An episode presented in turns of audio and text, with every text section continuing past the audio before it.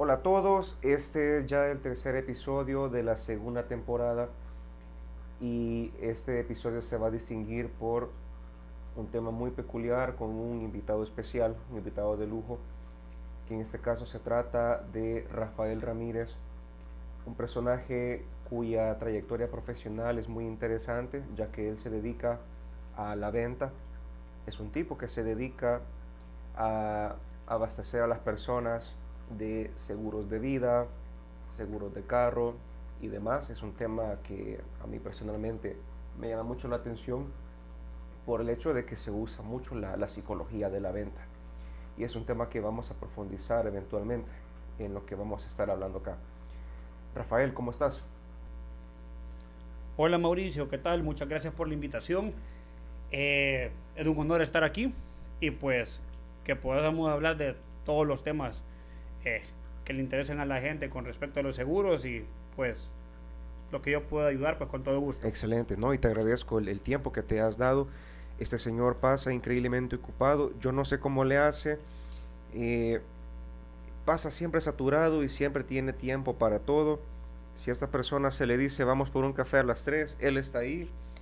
Y es increíble los malabares que tiene que hacer con el tiempo, pero este tipo lo logra. El tema, este, Rafa, este, es muy curioso. Es sobre cómo la gente siempre eh, evita pensar en el futuro. Marco Aurelio, el pensador eh, del Imperio Romano, el último gran emperador romano, decía, no vivas como, no vivas creyendo que vas a durar mil años mientras vivas hasta bueno. Tu, tu trabajo es bien, es bien peculiar porque debe ser muy fascinante trabajar con personas que están pensando en el futuro. Y muchos creen que pensar en el futuro es algo aburrido, algo trillado y que es mejor vivir el presente. Pero tú como alguien que vive y se dedica a eso, eh, ¿qué opinión eh, merece esto respecto de alguien, un experto que siempre está viendo en el futuro? Porque creo que de hecho tu, negocio se estructura pensando en el futuro fundamentalmente. Sí, definitivamente. Eh, pues te cuento, mi forma de pensar particular siempre ha sido, bueno, hay un dicho que no es mío definitivamente, no recuerdo quién lo dijo, pero es, es mejor tener un seguro y no ocuparlo a ocuparlo y no tenerlo. Eh, no fue Kiyosaki, no sé si lo vi en una de tus historias en las redes sociales. Cierto, cierto, cierto. Creo que Kiyosaki fue. Eh, tendría que confirmar la fuente, eh, pero yo siempre me ha llamado la atención esa frase porque es algo que en efecto eh, si te das cuenta, mucha gente no piensa, no tenemos la cultura del seguro aquí en El Salvador en general, eh, porque mucha gente dice, yo nunca me enfermo, eh, yo nunca choco, tienen un complejo de Superman, ¿verdad? Entonces, nada, yo siempre trato de hacer la mayor conciencia posible, de hacerle ver a la gente de que no es tanto por porque va a chocar o porque te vas a enfermar, Ojalá si, supiéramos que no nos vamos a enfermar o que no vamos a chocar, pues nadie comprara los seguros. De hecho, los seguros están hechos para la prevención. La hora tú compras, tú compras un seguro de automotores pensando que el día que te lleguen a chocar o el día que llegue a chocar, pues tengas la cobertura necesaria para cubrir esos imprevistos y no tengas que bolsearte eh, económicamente y directamente, ¿no? Sí, fíjate que es muy llamativo dentro de lo que estaba diciendo, algo que me, capturó la, atención a un 100%, es sobre ese complejo de Superman, que en la psicología lo vemos eh, como una especie de, vamos a decirlo así, un, un, narcisismo, el ser humano como tal tiene cierto grado de narcisismo, narcisismo entendiéndose como amor propio, no, no debe confundirse eso con el trastorno narcisista de la personalidad un sano narcisismo es, en un, apropiado, un, nivel apropiado es, por ejemplo, eh, me tengo que bañar, tengo que alimentarme bien, no voy a comer cualquier cosa, debo tomar agua, porque amarme a mí es también respetar a los otros. En tanto, ese narcisismo a veces nos opaca la, la visión objetiva y en efecto tenemos la creencia, y yo me incluyo, que vamos a ser jóvenes para siempre. Yo recuerdo que a los 25 años y te, lo juro, yo sé que esto suena muy estúpido, yo creí que me iba a quedar a los 25 años. ya, ya, tengo 31, no tengo pelo, mi resistencia física ya, ya comienza a notarse, ya hay serias diferencias. Pero sí, eh, me llama la atención que es muy, es muy curioso cómo esta manifestación de narcisismo se manifiesta, valga la redundancia, se puede ver en, en, diferentes, en diferentes rubros. Ahora, eh, ¿cuál es una experiencia que te ha dejado a ti una especie de lección? Me refiero ya sea una personal, una que hayas visto con personas que en efecto, vamos a ponerlo así, personas que tienen de verdad tienen todos los recursos para prevenir, pero no lo hacen.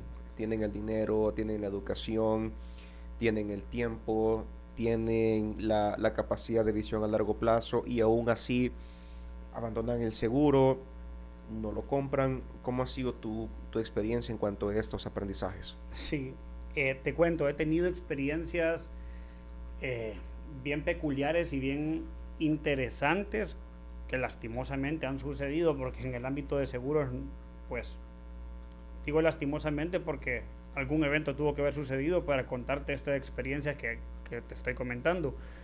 Eh, pero he tenido casos de gente que me dice, mira, después de tener X cantidad de tiempo el seguro de auto, por ejemplo, eh, me dicen, mira, nunca choco, mejor cancelo el seguro, ya no voy a renovar porque nunca choco, nunca me chocan etcétera, lo cancelan y no me vas a creer, pero es algo que en cuestión de 3, 4 días, este caso particular que te cuento, es esta persona canceló el seguro porque ya no lo quería, porque nunca chocaba, dijo, y a los 3, 4 días un vehículo le impactó por la parte de atrás.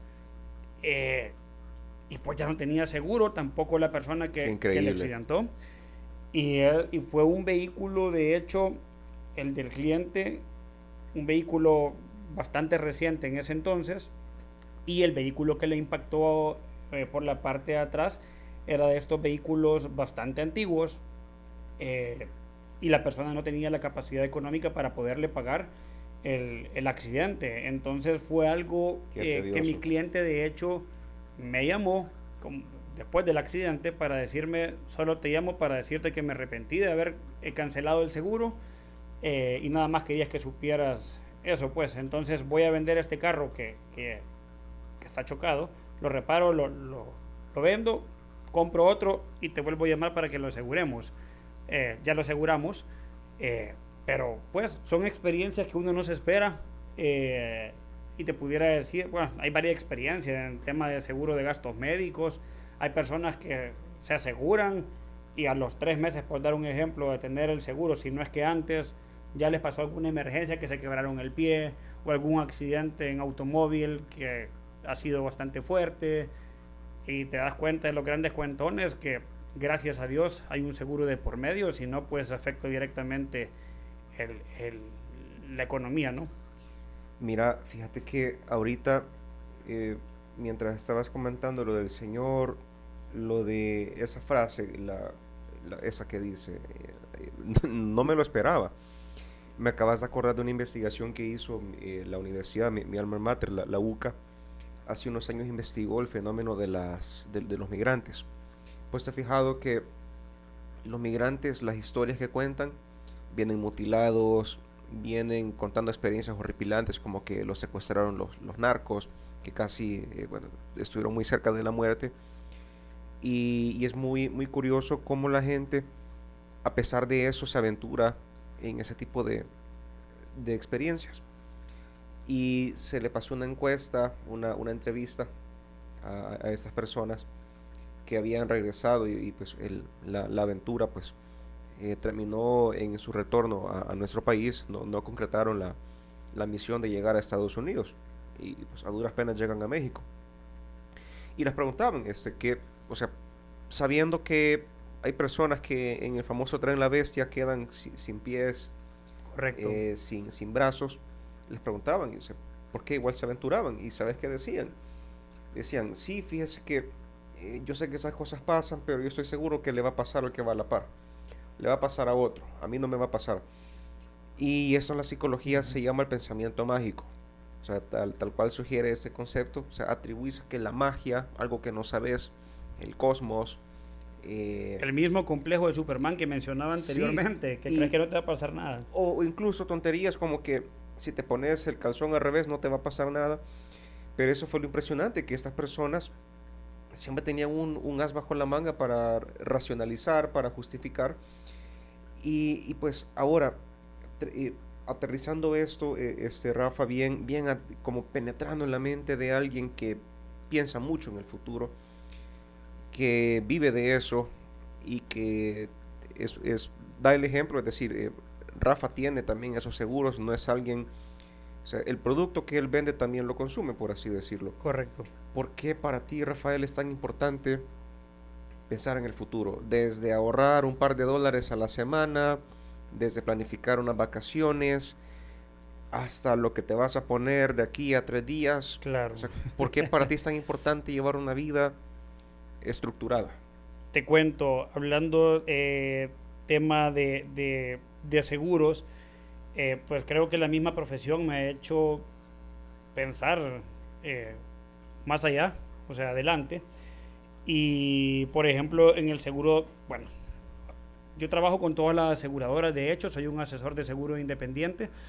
Entonces, eh, por ejemplo, la de los carros, de los vehículos, eh, compras un seguro pensando que no te va a pasar nada, más sin embargo, crees que cuando pase eso, que algo inesperado, un accidente o algo, querés estar cubierto y no, no tener que tocar tu bolsillo.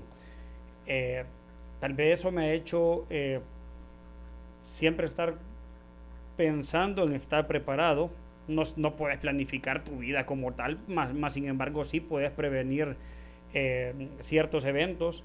Eh, y aquí, perdón, quiero hacer una pequeña, un pequeño paréntesis. Claro. Que no debe confundirse tener un sano sentido de, de planificación, de tener cierta sensatez, de saber que obviamente lo que, lo que se hace hoy va a interferir con el mañana. Correcto. Pero algo que definitivamente no haces es ser un, un controlador compulsivo. Sí, que todos los ángulos los, los querés tener cubiertos porque eso al final te lleva al, al, extremo de, digamos, sos un esclavo del control que necesitas para, para paliar la, la ansiedad. Y te terminas estresando, de, estrés, ansiedad, etcétera. Creo que no, no, no, es sano definitivamente tratar de tener controlado todo, más sin embargo sí poder controlar lo que está en tus manos y pues si no se puede, simplemente no te estreses, que por algo es, ¿verdad? Eh, seguro de, bueno, te pongo el ejemplo, lo que creo que es el más clásico de todos, eh, bueno, el seguro médico y el de auto es el más común que la gente contrata, porque digamos que es del día a día, pero lo que sí me sorprende de sobremanera, que no mucha gente tiene la cultura de un seguro de vida. Ajá. Cuando es algo, bueno, de, depende del ángulo que se vea, pero si sos alguien que, tiene una familia, alguien depende económicamente de ti, en un seguro de vida lo veo eh, extremadamente necesario y si no tenemos una familia que depende económicamente de ti, pero la pensás llegar a tener a futuro, también es necesario porque lo puedes agarrar a un menor costo, ya que un seguro de vida se define el costo en base a la edad que tenés. Entonces, mientras antes lo agarres, más barato es, ¿no?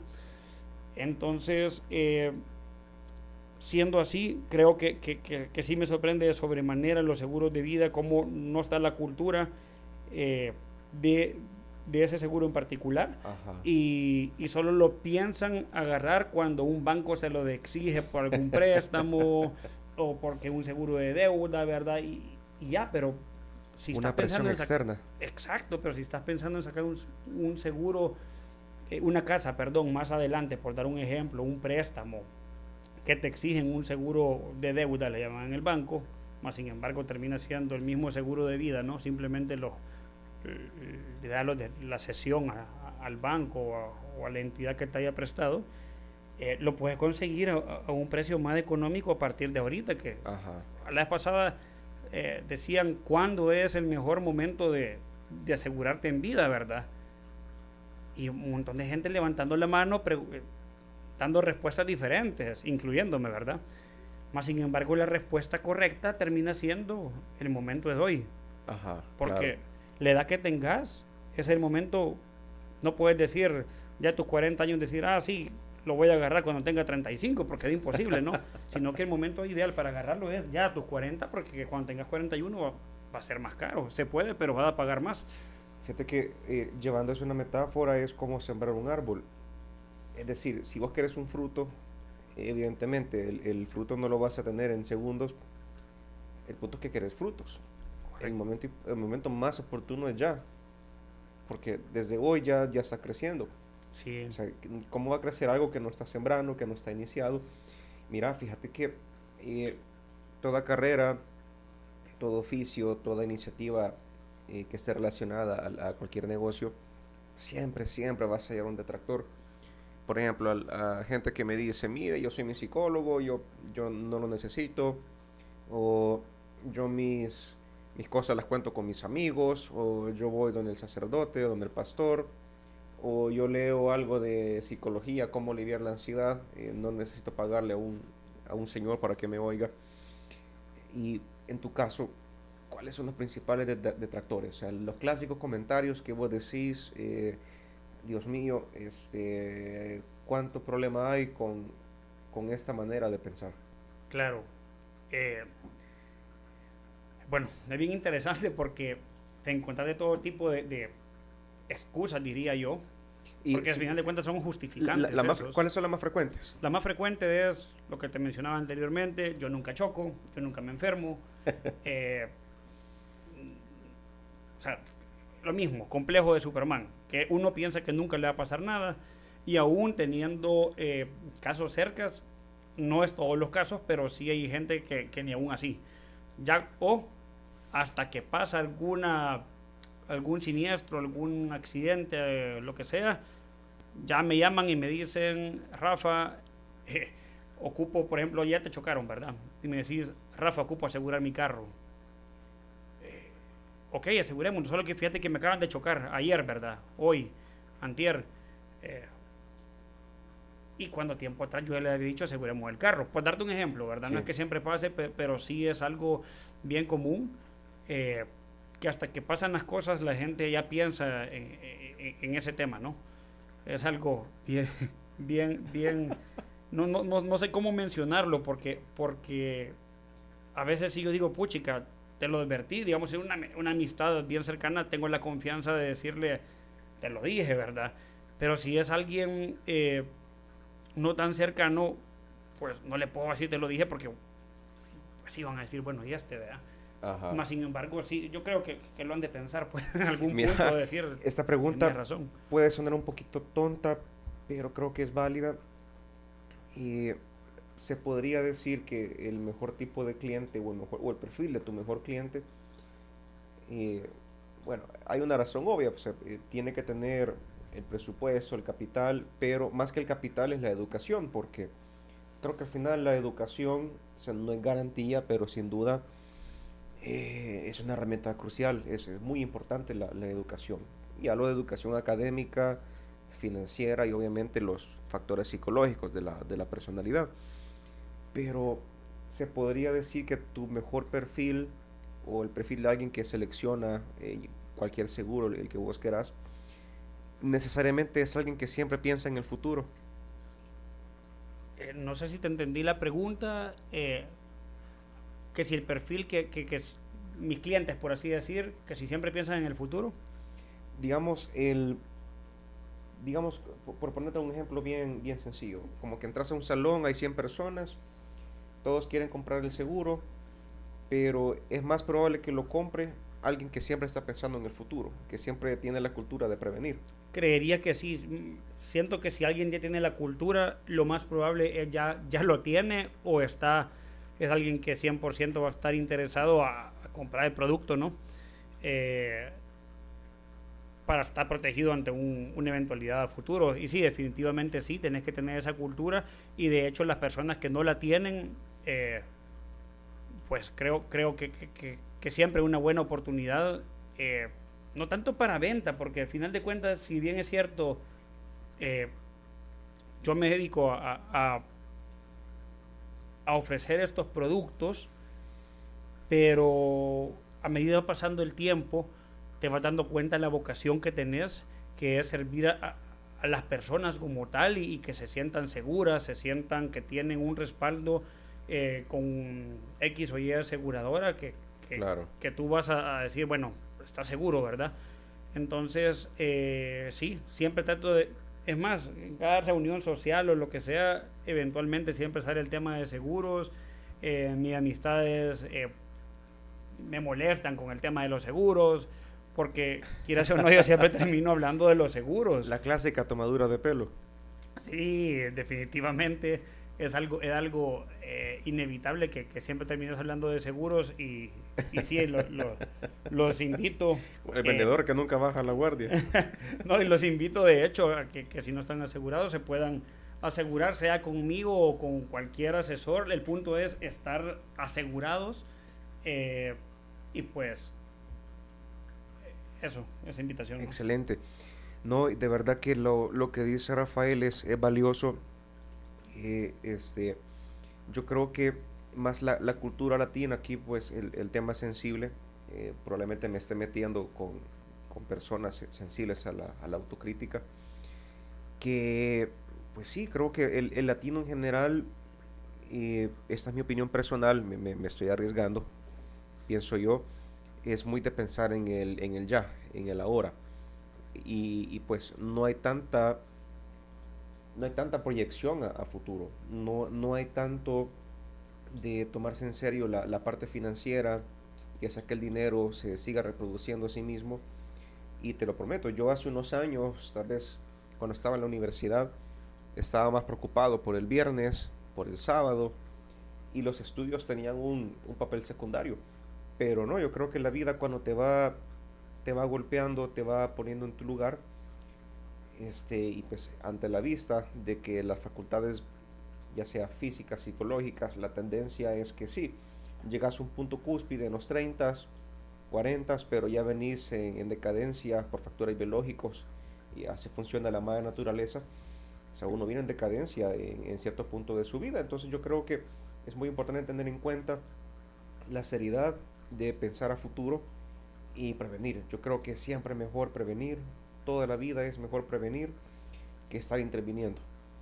Porque yo prefiero toda la vida tomar ciertas vitaminas, hacer ejercicio, que empezar a hacer ejercicio luego de problemas de vías respiratorias, diabetes y bueno, ya, ya todos sabemos qué enfermedades hay con un estilo de vida eh, sedentario algunas palabras finales, eh, Rafa, antes de dar por cerrada esta, por dar, por cerrado este, este podcast. Claro, eh, pues nada, primeramente darte las gracias por, por la invitación, eh, por darme la oportunidad de aquí de, compartir contigo un par de minutos. ha sido un placer y de igual manera aprovecho la oportunidad para incentivar, motivar a la gente que se asegure y, y nada, también lo que tú decías, eh, tener, tener siempre esa mentalidad de, prevención y pues nada más. Excelente. Gracias Rafael, este ha sido un gran privilegio, ha sido de verdad un placer haber platicado de todos esos temas, porque siempre, yo siempre enfatizo lo terapéutico que es hablar con alguien, a veces yo me siento muy aburrido haciendo los podcasts solo por mi, en mi trinchera. Eh, frecuentemente eh, intento hacer eso en compañía, porque a veces trabajar en equipo hace que uno sí o sí saque lo mejor de sí para progresar como persona. El ser humano no está diseñado para hacer las cosas eh, por sí mismo. Yo estoy de acuerdo en que hay personas muy independientes, muy autónomas pero hasta el más independiente depende de otros. ¿En qué sentido? Por ejemplo, eh, personas muy emprendedoras, muy tenaces, compran ropa. La compraron, pero no la diseñaron, no fueron a obtener la tela y a producirla por sí mismos. Dependieron de un sastre, de un ingeniero incluso, alguien que haga diseños. Y desde esa perspectiva, todos siempre dependemos de otra persona. Sin más que agregar, Mauricio López y Rafael Ramírez se despiden. Hasta la próxima.